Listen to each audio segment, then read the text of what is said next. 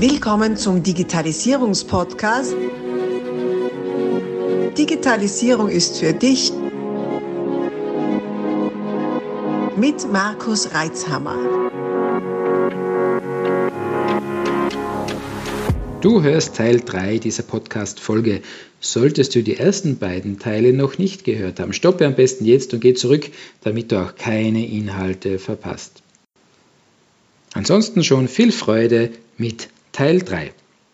Macht es deiner Meinung nach auch Sinn, digitales Marketing, äh, digitale Prozesse mit analogen Elementen zu verknüpfen? Eine sehr spannende Frage. Ähm, ich denke, das muss man von Fall zu Fall sehen. Natürlich ist es so, wenn je mehr Systembrüche du hast, desto mehr Eigenaufwand hast du oder mehr, mehr Aufwand hast du, manuellen Aufwand. Prinzipiell gibt es aber sicherlich die eine oder andere Situation, wo es vielleicht dann doch nicht ganz unsinnvoll ist oder weniger sinnvoll ist, wo es vielleicht wirklich klappt an der Stelle auch.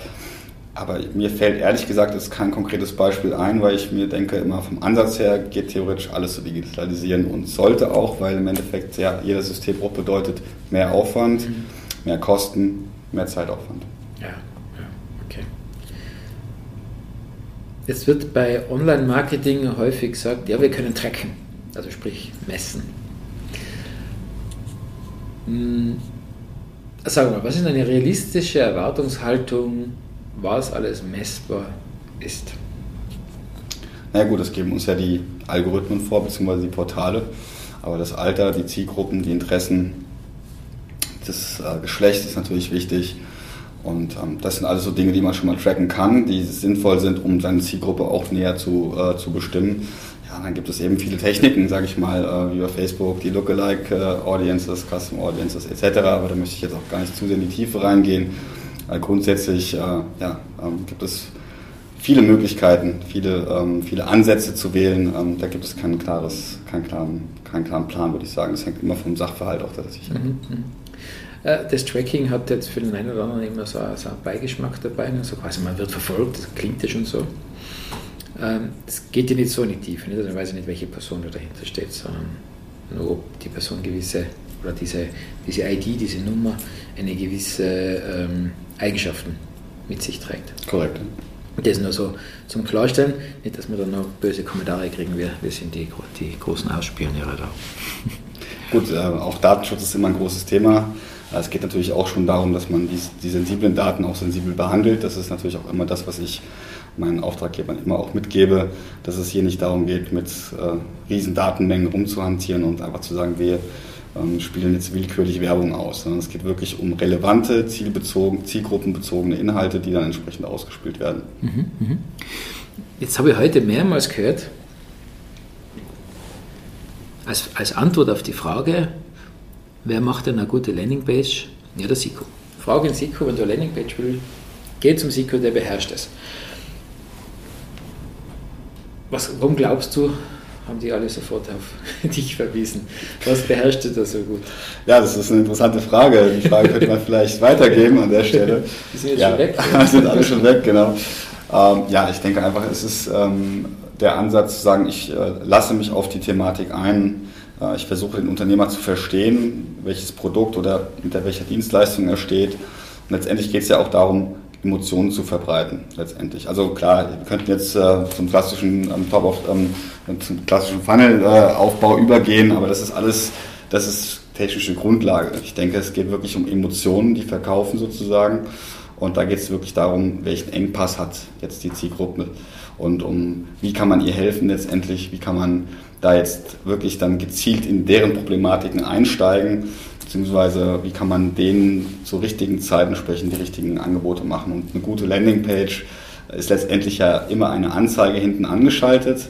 Das heißt also, sie sollte sich natürlich immer auch auf die Anzeige entsprechend relevant beziehen. Das ist natürlich dann schon mal der Einstieg, weil du klickst als Interessent auf eine Anzeige, landest auf einer Landingpage, dann muss natürlich die Themenverwandtschaft da sein, dann muss natürlich klar sein, ich möchte jetzt, keine Ahnung, die zehn besten Tipps zum Immobilienkauf. Dann möchte ich natürlich auch die zehn besten Tipps des Immobilienkaufs entsprechend dort auch dargestellt bekommen.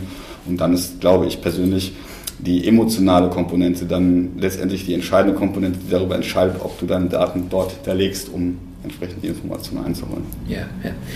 Jetzt äh, haben, wir, haben wir wieder mal so ein Passwort rausgeschmissen, äh, und zwar Landingpage. Das, der eine oder andere geneigte Zuhörer wird das jetzt schon, schon wissen. Allerdings denke ich, macht Sinn, nochmal zu klären, was denn jetzt der Unterschied ist zwischen einer Landingpage und einer Webseite. Denn möglicherweise drängt sich beim einen oder anderen jetzt die Befürchtung auf, ja, meine Webseite ist ja schon immer ganz so aktuell, muss ich jetzt alles neu machen, um Gottes Willen, das ist wieder ein Projekt von einem halben Jahr, dann lass es gleich bleiben.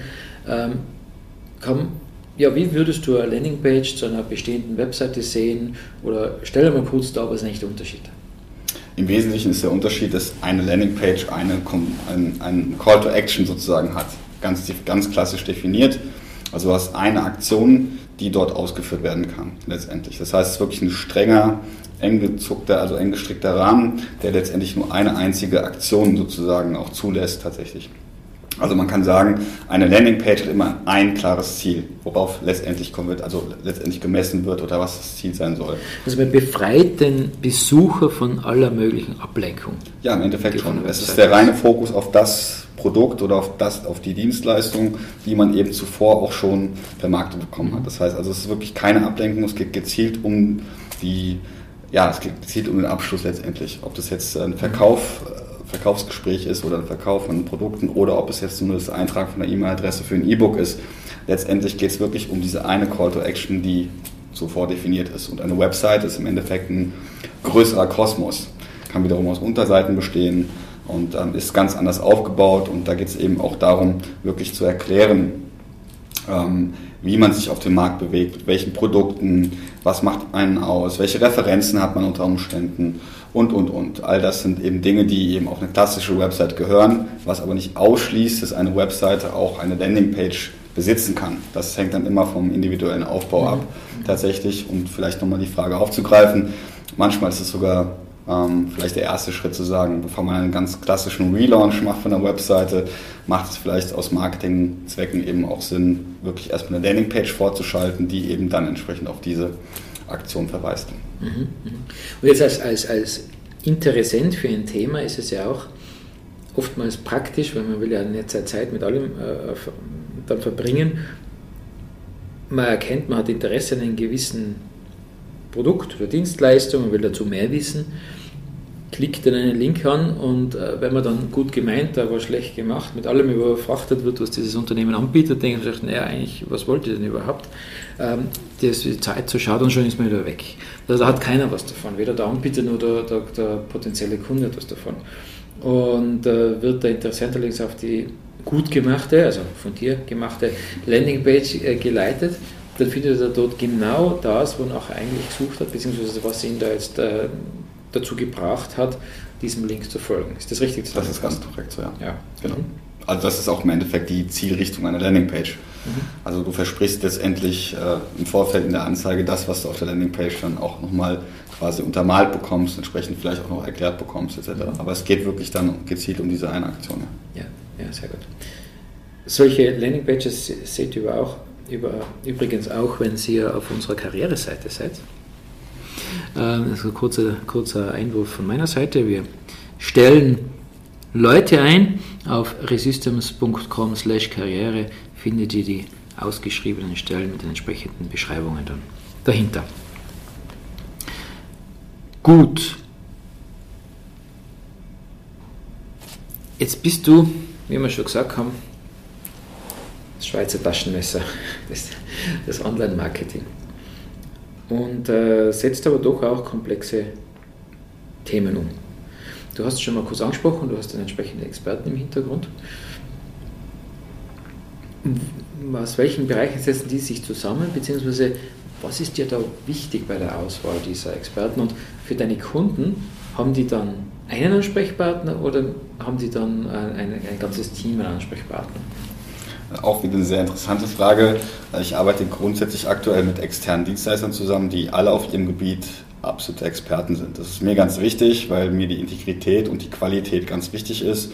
Und äh, ich bin nicht die eierlegende Wollmilchsau, sondern ich bin dann eher der Vermittler und dann auch eher der Projektleiter, der das Ganze dann eben entsprechend weiter kommuniziert und durch meinen technischen Hintergrund der Informatik kann ich eben gerade, was jetzt äh, zum Beispiel individualisierbare Programme betrifft etc., eben auch äh, in die Koordination eben sehr stark gehen, auch in die quasi, ich sag mal, Übersetzung vom Kunden ähm, zum, zum Entwickler. Und da verfüge ich eben über ein, breites Expertennetzwerk, um vielleicht auf, den konkreten Beispiel, auf das konkrete Beispiel einzugehen. Das ist ein Fullstack-Entwickler, seit 16 Jahren äh, letztendlich selbstständig, hat auch viel Projektleitung auch übernommen gehabt in seinen Tätigkeiten zuvor. Also insofern, da ähm, kann, man, kann ich mich auch blind auf ihn verlassen, da weiß ich auch, was ich bekomme.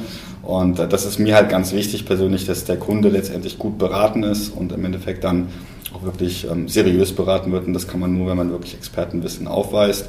Das gleiche gilt dann auch für Texte für die Website, ob das jetzt SEO-Texte sind oder normale Texte, also Werbetexte oder aber auch Suchmaschinenmarketing.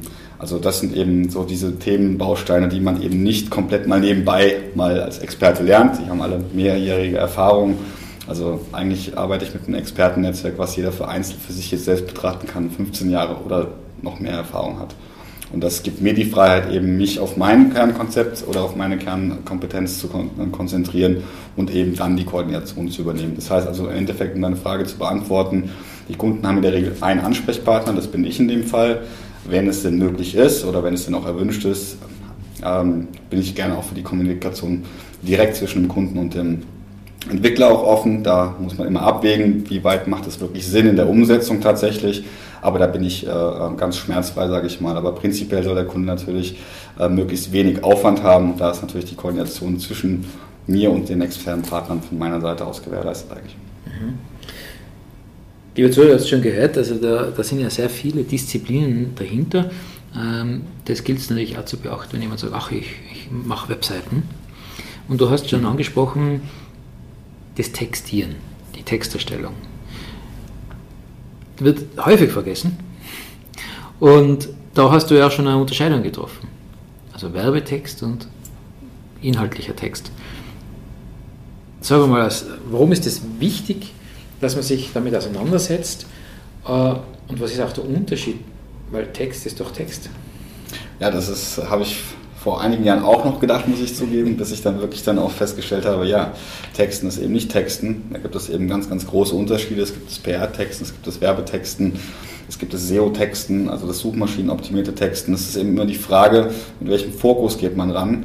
Aber prinzipiell äh, würde ich sagen, ist der größte ähm, der größte Effekt, dass man mit einem externen Dienstleister zusammenarbeitet, der Texte formuliert, ist erstmal der Blick von außen, der strategische Blick von außen, dass man eben ähm, zusammenfasst oder mal mal eruiert, was macht überhaupt der Dienstleister oder Produzent.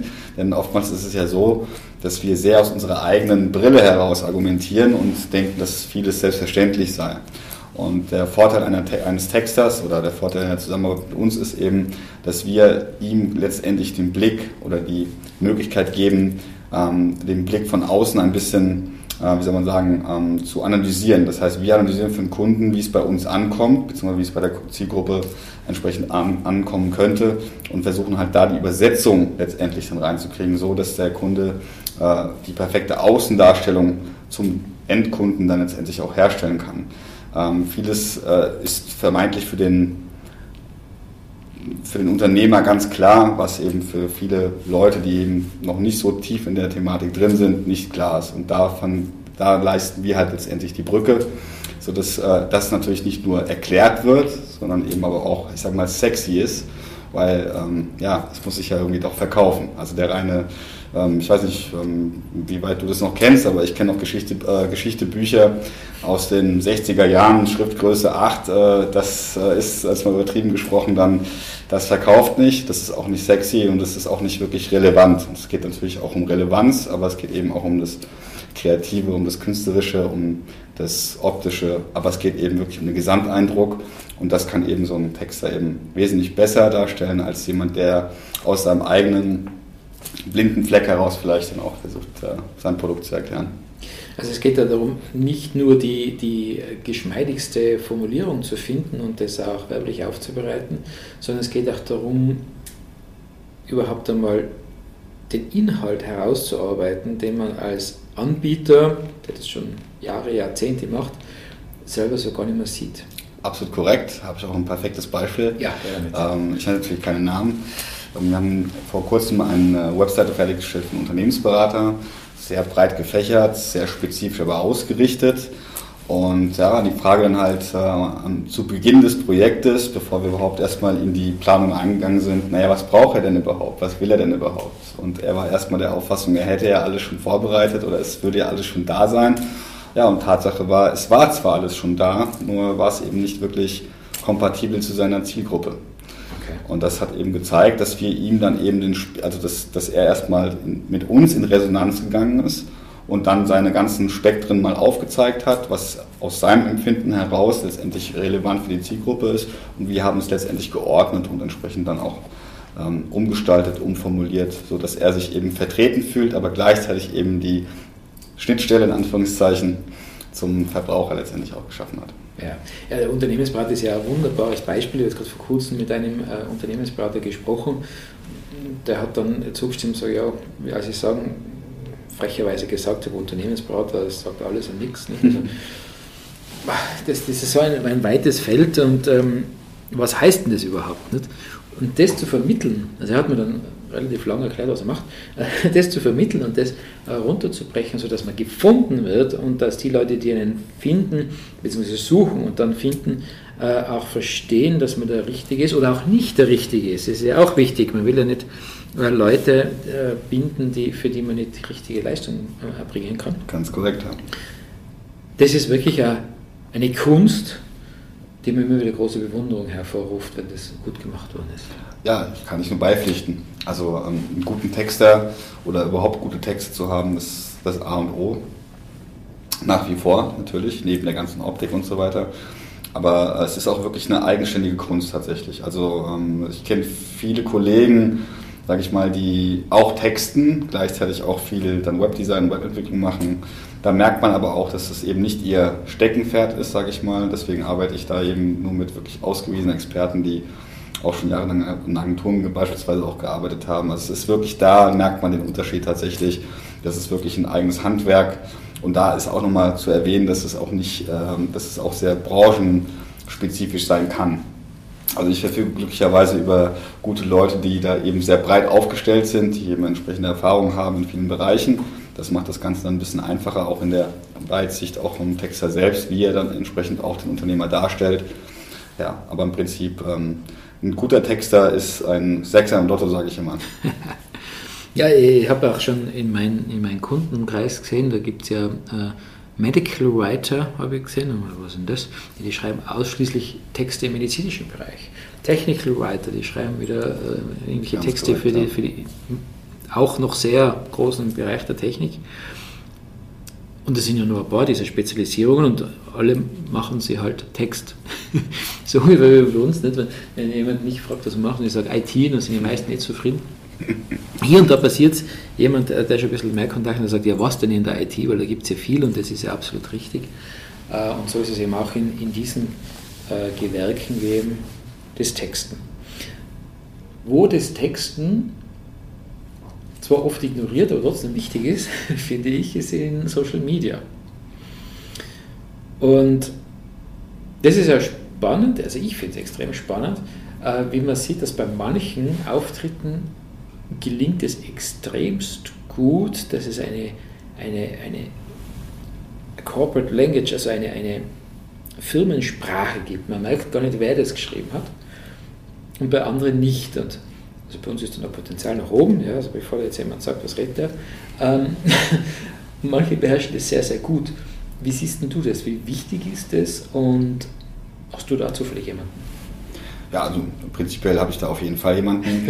ähm, aber ich glaube, dass gerade im Social Media Bereich das ähm, klassische Texten oder das Texten, was wir jetzt von der Website oder so weiter kennen, jetzt vielleicht nicht so relevant ist. Es geht wirklich um die Ansprache, es geht um die Emotionen, die du tatsächlich in deinem Social Media Account oder in der Social Media Post auch äh, unterbringst. Und da kann es ganz unterschiedlich sein. Es kann quick and dirty sein, es kann kann je nach Bereich eben auch sehr, ähm, wie soll ich sagen, genau oder auch sehr technisch sein natürlich. Aber prinzipiell würde ich sagen, ist im Social Media Bereich vieles erlaubt. Ich sage immer, alles ist erlaubt, was funktioniert. Und insofern kann man das so plakativ gar nicht sagen. Aber es ist halt so, Äh, Social Media ist halt für den schnellen Konsum gedacht, sage ich mal. Und das ist eben der Unterschied zum klassischen Werbetext, also zum klassischen Website-Texten, wo man sich wirklich auch die Zeit nimmt, in die Thematik und die Tiefe einzugehen. Äh, insofern ist es da schon noch ein großer Unterschied, würde ich sagen. Aber wenn man mich jetzt fragt, ob ich unbedingt einen Texter äh, für Social Media brauche, dann denke ich, ist einfach generell kein Texter notwendig. Es geht wirklich mehr um die Ansprache, ähm, welche Zielgruppe man erreichen möchte. Und natürlich geht es dann auch ein bisschen um die Gestaltung und all das Ganze. Das ist dann aber eher dann auch die Optik und wie auffällig ist das Ganze auch gestaltet. Aber es sind dann eher die, ist eher die Frage der Plakativität, sage ich mal. Also wie, wie, wie klotzt sozusagen die Anzeige oder der Beitrag gerade rein, dass du halt wirklich stehen bleibst sozusagen als Besucher. Und da denke ich, ist der Text dann eher erstmal, zumindest mal zweitrangig.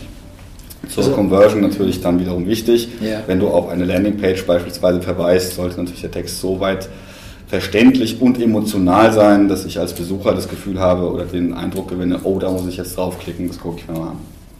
Das heißt, Prio 1 auffallen, Priorität 2 zu einer Handlung bringen. Letztendlich ja, ja. genau. Sind wir wieder beim CTA, also beim Call to Action, also Handlungsaufforderung. So viele interessante Inhalte. Wir stoppen hier und machen aus dieser Podcast-Aufzeichnung einen mehrteiligen Podcast. Bleib also dabei, um keine Inhalte zu verpassen und die nächsten Folgen auch hören zu können. Abonnier doch gleich unseren Podcast und vergiss nicht, eine 5-Sterne-Bewertung zu hinterlassen. Bis dann, wenn es wieder heißt, Digitalisierung ist für dich mit Markus Reitzhammer.